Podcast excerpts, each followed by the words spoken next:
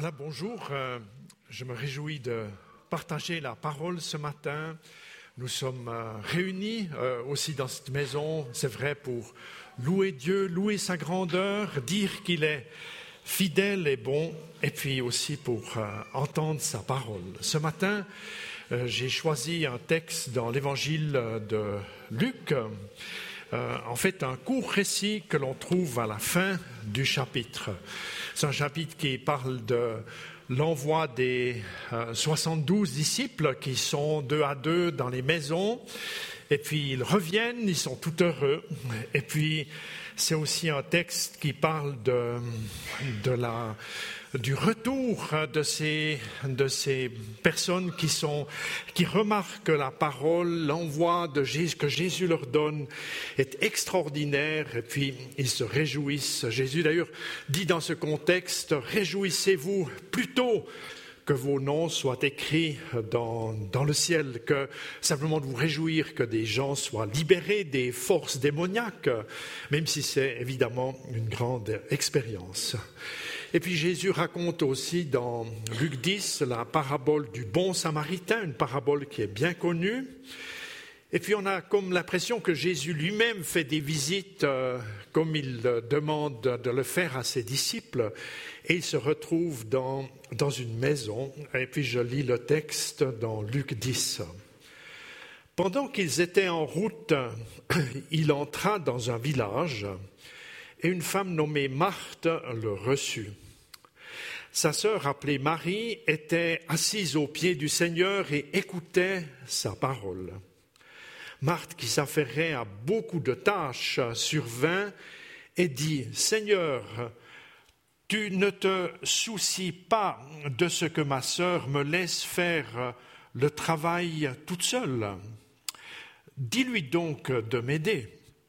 Le Seigneur lui répondit, Marthe, Marthe, tu t'inquiètes et tu t'agites pour beaucoup de choses. Une seule est nécessaire. Marie a choisi la bonne part. Elle ne lui sera pas retirée. Je m'arrête ici à cette lecture à la fin du chapitre. En fait, je commence par rappeler que Marie, Marthe, Marie et Lazare, leur frère, étaient des amis proches de Jésus. Cela ressort en particulier encore dans un autre récit, dans l'évangile de Jean au chapitre 11, quand il y a d'abord la, la, maladie de Lazare, euh, qui va d'ailleurs le conduire vers la mort, et puis lorsque les sœurs appellent euh, font appeler Jésus, euh, le message est le suivant, dites au Seigneur, ton ami est malade. Donc, euh, euh, ce qui est particulier, ce qui pourrait nous étonner, c'est qu'il y a comme une relation plus proche avec ces trois personnes, le frère et les deux sœurs de Béthanie. Béthanie est un petit village à trois kilomètres à l'est de Jérusalem. C'est comme si Jésus, il a des disciples, il y a les disciples proches, les douze, il y a les 72, on vient d'en parler, qui sont déjà un peu plus éloignés, qu'on connaît moins. Il y a euh, des foules qui le suivent.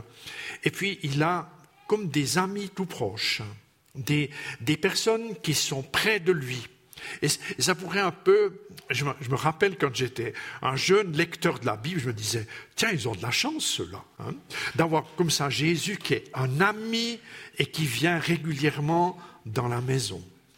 En fait, si on, euh, lit bien attentivement le Nouveau Testament, on remarque que Jésus ne veut pas réserver une amitié euh, historique à trois personnes à Béthanie. L'amitié de Jésus, elle est proposée à chacune et chacun. Et, je, vous, je, mentionne par exemple euh, un, extrait de son enseignement dans euh, l'évangile de Jean, chapitre 15, à la fin, avant de mourir, il a dit à ses disciples, vous, vous êtes mes amis si vous faites ce que moi, je vous commande. Je ne vous appelle plus esclave, parce que l'esclave ne sait pas ce que fait son maître je vous ai appelé ami parce que je vous ai fait connaître tout ce que j'ai entendu du Père. En fait, la relation avec le Seigneur peut connaître comme des intensités différentes. Et puis, euh, je, le résume, vous le voyez sur, euh, sur le cliché. Euh, en fait, Jésus est d'abord, on pourrait dire Seigneur, Seigneur au sens le Sauveur qui, qui vient nous délivrer et, les personnes qui, vivent cette expérience d'être délivrées de leur, mal, de leur péché, de leur, des, forces qui les malmènent, guéries de leur passé, ont souvent une grande joie. Et c'est l'expérience de, de foule que l'on rencontre dans les évangiles. Jésus devient aussi Seigneur, c'est-à-dire celui qui va comme imprimer ou proposer, suggérer, enseigner une voie qu'il fait bon de suivre. Et puis, euh, parfois dans les prédications, on fait un peu un jeu de mots. Il ne suffit pas seulement d'être chrétien, il faudrait devenir disciple. si on reste chrétien seulement, c'est-à-dire qu'on a la conscience d'être sauvé par le Sauveur, j'allais dire tôt ou tard on s'ennuie tôt ou tard, on s'ennuie. Et, on peut comprendre des gens qui vont au culte qu'à Noël ou à Pâques, euh, ou, lors des enterrements, parce qu'on réentend que Jésus sauve. C'est important. Mais il y a plus que ça, puisqu'on est comme invité à entrer dans une stratégie de vie de disciple. Et puis, Seigneur, il veut aussi devenir maître. C'est-à-dire, quand il est vraiment Seigneur, il devient aussi maître. Ça veut dire, il nous. Est-ce que j'ose dire comme ça? Il nous demande de faire ce qu'on n'aime pas faire. C'est ça être maître. C'est-à-dire, il nous oblige d'aller là où on ne veut pas. Pas pour nous embêter, mais comme pour nous associer à, à sa mission qui est, tu en as fait allusion lors de l'introduction, d'aller vers un endroit où il y a un autre sens qui est beaucoup plus profond que le confort immédiat. Et ça, j'allais dire, le programme du maître pour les serviteurs et les servantes que nous sommes, il est toujours différent. Et c'est un chemin qui, passe souvent quelque part par le bas. C'est un programme qui est souvent pas dans nos agendas. Tout d'un coup, ce programme, il s'annonce et il faut comme le suivre. Bien évidemment que nous pouvons refuser, refuser les ordres du maître, si, vous passez l'expression comme ça. Mais ça veut dire qu'il faudra recommencer plus tard, sous une autre forme, puisque Dieu, il a, on pourrait dire, beaucoup de grâce, beaucoup de patience avec nous. Et puis, je pense à des examens de, serviteurs que j'ai eu à passer dans ma vie, je ne les ai pas tous réussis. Et puis j'ai remarqué que certains, exercices, ils revenaient plus tard. Et puis, Dieu utilise souvent les gens près de nous, à côté de nous, des fois le conjoint, pour, pour comprendre comment exercer ce domaine. N'est pas le sujet de la prédication, mais j'en fais très volontiers allusion pour, dire que l'idée n'est pas de nous chicaner encore. Hein. J'insiste beaucoup là, parce que Dieu, Dieu n'est pas sadique. Dieu voudrait comme nous driller un peu, nous exercer un peu. C'est un peu une école de recrue. Chrétienne, bien sûr. Hein.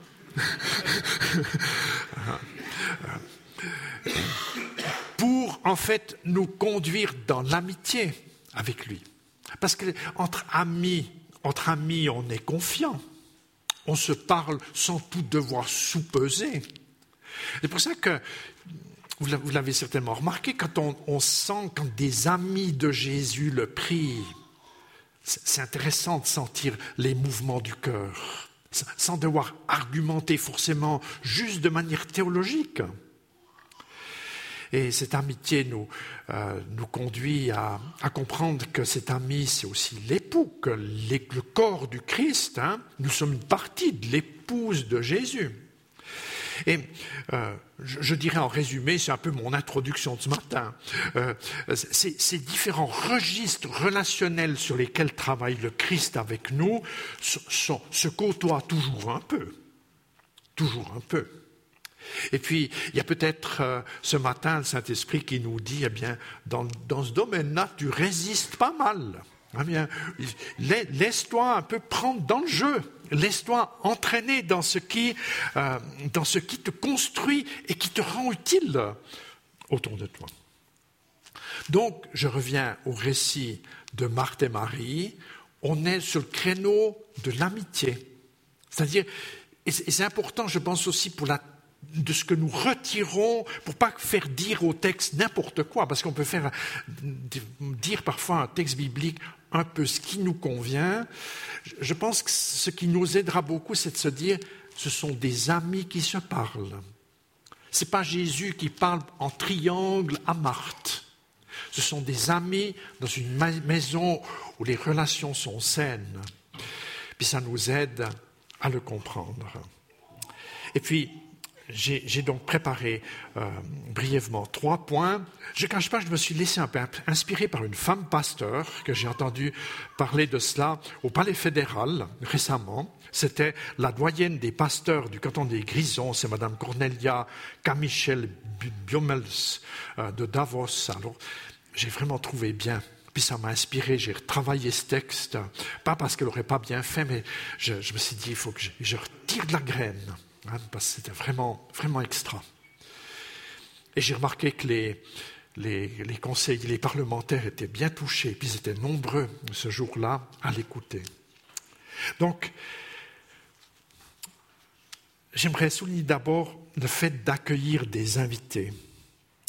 Pour concrétiser un accueil chaleureux de personnes invitées au domicile, euh, selon les modèles classiques, eh bien, il y a souvent comme deux modèles ou deux, pardon, deux domaines complémentaires à mettre en œuvre. Il y a un premier domaine, ce sont les tâches pratiques. Hein. Il s'agit de planifier l'événement, de nettoyer et préparer la maison, de faire des achats ou bien d'aller au jardin chercher les légumes, parce qu'à l'époque, hein, on est dans des sociétés rurales, donc on mange ce qui, est dans la maisonnée. On ne peut pas aller acheter des fraises du Chili. Hein. Euh, euh, et puis, euh, il s'agit de servir à table, de faire la vaisselle, de prévoir les rangements, sans oublier d'allumer la bougie. Hein euh, etc. D'ailleurs, il est dit elle dit dans le texte, j'ai beaucoup de travail, il y a beaucoup de choses à faire. Et puis, il y a dans l'accueil d'invités comme un autre domaine, on pourrait dire le domaine relationnel. On ne peut pas dire que la première, le premier job n'est pas mêlé au second. Évidemment qu'ils sont mêlés, mais réfléchissez à vos invités chez vous.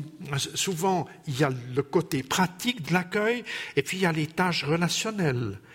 Elles consistent à mettre l'invité ou les invités à l'aise, de savoir honorer leur présence, de s'entretenir avec les personnes pour cultiver, développer la relation. Il s'agit aussi de mettre du temps à disposition. Enfin, chez nous, quand les visites restent trop longtemps, des fois, je me lève de table et puis je vais un peu cinq minutes faire autre chose. Mais enfin, après, je me dis, ben, c'est quand même ballonnette, il faut que je reste à table.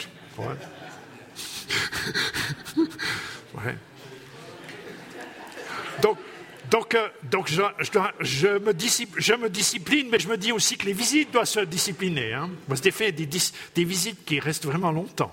Hein. Bon, c'est bien aussi.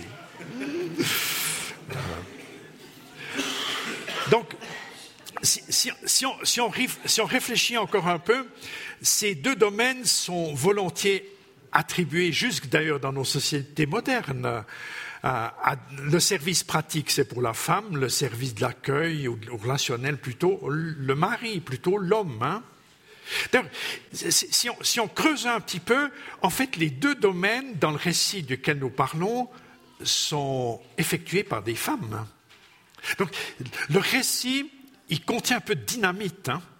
Il contient quelque chose de révolutionnaire, d'ailleurs que Jésus ne va aucunement interroger. Vous n'entendez pas Jésus dire où il est le mec avec qui je cause hein, ici, hein, dans la maison. Euh, il, entre pleinement dans, cette communion, communication qui est, proposée euh, dans cette, euh, dans cette conversation. Donc, le, récit de Béthanie bouscule un peu l'ordre traditionnel. Mais ce que, j'aimerais surtout souligner ici, puis c'est ah, justement un des éléments qui m'a, que, je n'avais pas tout à fait compris que Madame la pasteur a, a soufflé. En fait, il est question d'économie. En fait, quand on met ces deux registres en dialogue, c'est-à-dire le travail pratique et l'accueil et le souci des personnes, quand on les fait dialoguer, c'est ce qu'on appelle l'économie. Ça vient du grec euh, euh, oikos, qui veut dire la maison, et puis nomi, qui vient de nomos, qui veut dire la loi. C'est les lois de la maison. En fait, l'économie, il n'est pas question d'argent. Enfin, il a bien fallu acheter des légumes ou bien mettre du temps. Il y a bien probablement des finances qui sont engagées derrière cet accueil duquel la Bible nous parle. Mais c'est comme si l'argent était secondaire. Et ce qui est devant, c'est ce que l'outil que sont les finances permettent de concrétiser. Donc, si on réfléchit un peu, il y a, l'économie de nos maisons, il y a l'économie d'une entreprise, il y a l'économie d'un pays, c'est-à-dire où il s'agit d'ajuster la mise en œuvre des, moyens, et puis où il s'agit de, veiller au confort des uns et des autres, pour pas qu'il n'y ait qu'une seule catégorie qui se sente bien dans le pays, ou à table, euh, où c'est que la place aux vieux ou bien la place au désordre, ou la place au libre marché. Il y a comme des règles à comprendre.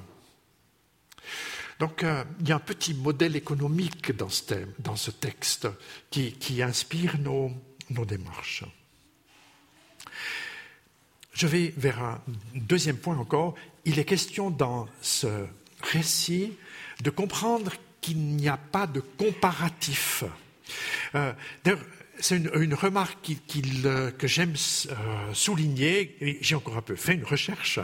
Le récit que nous écoutons ce matin, il souffre, on, pourrait dire, d'un stéréotype, c'est-à-dire de la formule figée que Marie aurait choisi la meilleure part, sous-entendu, Marthe la mauvaise part. En fait, euh, il faut préciser que même des traductions récentes entretiennent une sorte de confusion. Et, vous, voyez euh, ici la, présentation de,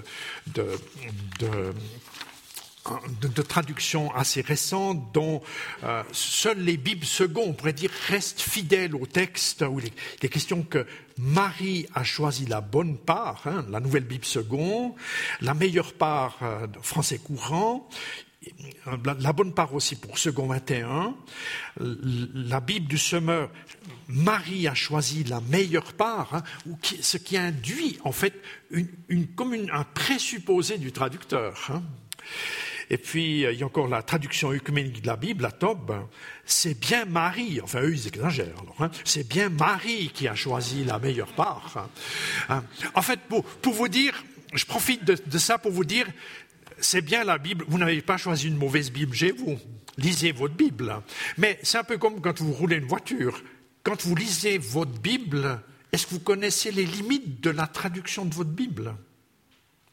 Ça, c'est déjà un peu une question des serviteurs du Seigneur. Hein. Ce n'est pas une question des nouveaux convertis. C'est une question qui est un peu plus loin. Parce qu'à un moment donné, les outils, même la Bible que nous, nous lisons, il y a comme des choix, des présupposés, des, je dirais, des équipes qui ont fait le travail, qui peuvent un peu conditionner. Alors, le récit que nous méditons ce matin souffre, on pourrait dire, de certains présupposés. C'est l'occasion de, rappeler euh, aussi euh, que, Jésus n'a pas voulu disqualifier aucunement, on pourrait dire, le, travail pratique qui se fait à domicile. D'ailleurs, souvenez-vous, euh, quand il parle du jugement dernier, ça c'est Matthieu 25, il dirait bien, toutes les fois que vous avez donné à, donné à manger, donné à boire aux petits, c'est à moi que vous l'avez fait. C'est-à-dire, l'intention de Jésus n'est pas de dire il y, a, tout un domaine de l'accueil qui serait à mépriser et les autres seraient importants. C'est aussi l'occasion de rappeler que certaines familles de l'Église du corps de Christ, de l'épouse de Jésus, ont ce domaine très à cœur. Certains d'entre vous le savent, durant ce week-end, euh, l'armée du salut euh, ouvre ses nouveaux locaux dans le village de Tramland. D'ailleurs, il y a encore cet après-midi qu'il y a l'occasion d'aller les visiter. Enfin, ils sont, magnifiques. Euh, ce, que, je veux, dire, c'est que l'armée du salut, de par son ADN, est un mouvement qui associe cette dimension pratique à l'annonce de l'Évangile. Soupe, savon, salut, hein, euh, ou les, euh, on peut dire les, euh, la, tâche toute concrète de, de, la communauté est en relation avec l'annonce de la bonne nouvelle de Jésus-Christ. C'est évidemment aussi, on pourrait dire, une dimension de, des, des, milieux ménonites que de, que de dire dans les accents théologiques, c'est important qu'il y ait une dimension concrète à, l'évangile que l'on annonce. Ou bien encore, euh, je pense à la, soupe de carême de tout à l'heure, hein, qui offre encore euh, à sa manière une combinaison entre l'évangile et la solidarité concrète. Oui, j'arrive au troisième point, au dernier point. Mais alors, euh, que devrons-nous comprendre ce récit du moment qu'il ne souligne pas la comparaison en deux types de services. Il y a comme un enseignement plus profond à saisir que j'aime souligner ce matin, qui concerne les choix. Il y a des réalités que nous ne pouvons pas choisir, par exemple le jour de notre naissance, le jour de notre mort. Bon, avec Exit, vous pourrez dire qu'on peut choisir quand même un peu, mais c'est en fait un peu une, un, domaine qu'il faudra qu'on développe une fois, pas maintenant, euh, à ce sujet. Néanmoins, entre deux, la possibilité de faire des choix existe pour euh, orienter nos priorités. C'est ce que Jésus enseigne de Marie, c'est qu'elle a fait le bon choix au milieu de plusieurs contraintes. En fait, dans la vie, nous ne sommes pas successivement devant des carrefours uniques, avec des routes qui changeraient un petit peu de direction d'une manière unique. En fait, nos, vies quotidiennes sont constamment marquées par la présence d'une foule de contraintes simultanées. Devant les contraintes simultanées qui, ont leur quota d'urgence, leur quota de, euh, de nécessité immédiate, au milieu de, cette multitude de choses et d'informations. Et c'est aussi l'avantage et parfois la difficulté de la, période euh, actuelle, hein, de ce 21e siècle, où nous sommes enseignés de faits divers de l'autre bout du monde et parfois aveugles sur des, sur des réalités tellement importantes qui sont devant nos portes. Eh bien, savoir comme Marie faire le bon choix. Pour faire comme Marie le bon choix, il y a, et c'est le cœur du récit, c'est d'écouter le Christ. Faire les bons choix en dehors du Christ est un exercice qui peut être bien intentionné, mais il est souvent périlleux. Il est souvent limité à des modes et à des ressentis ou à des histoires ou à, nos réactions de toutes sortes. En écoutant Jésus, nous faisons le choix d'écouter une personne. Et quand on écoute une personne, ça vous le remarquez quand il y a des visites, si réellement vous écoutez ce que disent vos visites, vous allez comme les entendre parler plus précisément de ce qu'elles souhaitent vous partager. Lorsqu'on fait le choix de se mettre à l'écoute, comme Marie se met à l'écoute, il y a dans la communication, il y a dans l'interaction entre les personnes comme un degré plus profond de, vérité, de simplicité, d'authenticité qui rejaillit. Et c'est cela qui se passe dans la maison à Béthanie. Et euh, cette parole que Jésus va dire à Marie, eh bien, va comme être précieuse pour elle, pour imaginer la suite de sa vie, orienter ses engagements futurs. Je conclus pour rappeler qu'au cours de l'histoire de l'Église, il y a eu plusieurs artistes qui ont illustré euh, le récit que nous venons de méditer. Ici, une toile euh, du XVIIe siècle de, euh, Jan Wemmer van Delft. en fait, que cette parole amicale que Jésus exprime à Marie nous inspire pour choisir la bonne part, la part bonne qui est la nôtre au sein des contraintes multiples qui s'annoncent simultanément et quotidiennement. Cela concerne par exemple notre écoute du Seigneur. Hein. Comment est-ce que je lis ma Bible? Comment je pratique ma prière? Ça concerne l'écoute de personnes, c'est-à-dire comment vais-je prêter attention? Comment vais-je accueillir la différence? C'est sans oublier l'attention à nos proches. Hein. Euh, tout, tout, le travail de l'éducation est relié à ce choix des bonnes parts, à l'accompagnement des aînés, à, l'accompagnement des personnes euh, qui ont besoin de soins autour de nous. Quelles sont les parts bonnes qu'elles ont besoin? C'est cela que le Seigneur veut renouveler dans nos cœurs ce matin. Qu'il bénisse nos choix et qu'il nous permette d'être comme tranquilles lors de moments réservés devant lui. Je vous invite à un instant de silence et je vais conclure par la prière.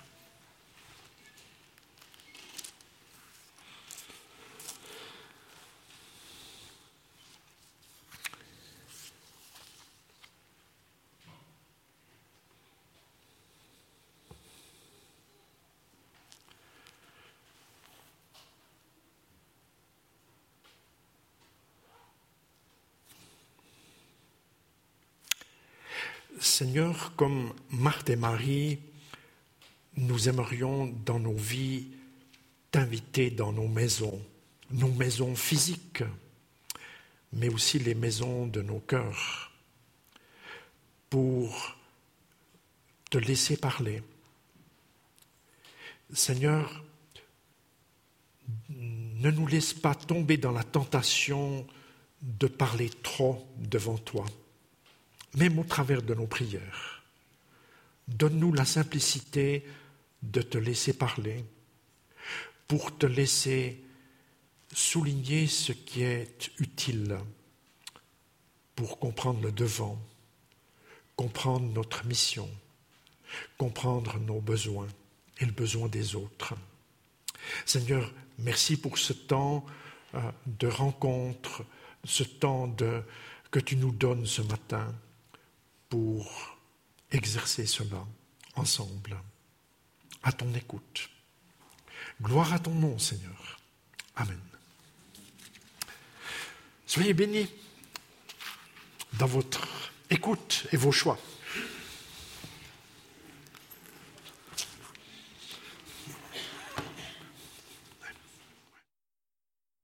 Merci. Merci beaucoup, Ernest. Euh, du bien. J'ai l'impression que tu as donné un, peu un nouvel éclairage sur, sur ce texte. Euh, c'est vrai que je me, en, pensant à ce texte, j'ai souvent pensé que je me sens souvent plus euh, Marthe que Marie, mais je crois même que dans beaucoup d'activités, on peut, euh, Dieu il peut, il peut parler et puis on peut être à son écoute. D'ailleurs, ça m'a toujours, euh, toujours trouvé ça assez extraordinaire que euh, Dieu, il n'a pas besoin. Alors, je ne suis pas contre les temps de méditation, les temps où on est en silence, mais dans ma vie, Dieu, il a souvent parlé des moments où je ne m'y attendais pas forcément et des moments où, euh, disons, qui n'étaient pas forcément prédestinés à, à ce que Dieu me parle, mais où Dieu a, a parlé, que ce soit au travers de sa parole ou d'une autre manière. J'aimerais vous inviter encore, avant de passer aux annonces, à reprendre un chant. C'est pour le projectionniste, le 718, tu m'as choisi.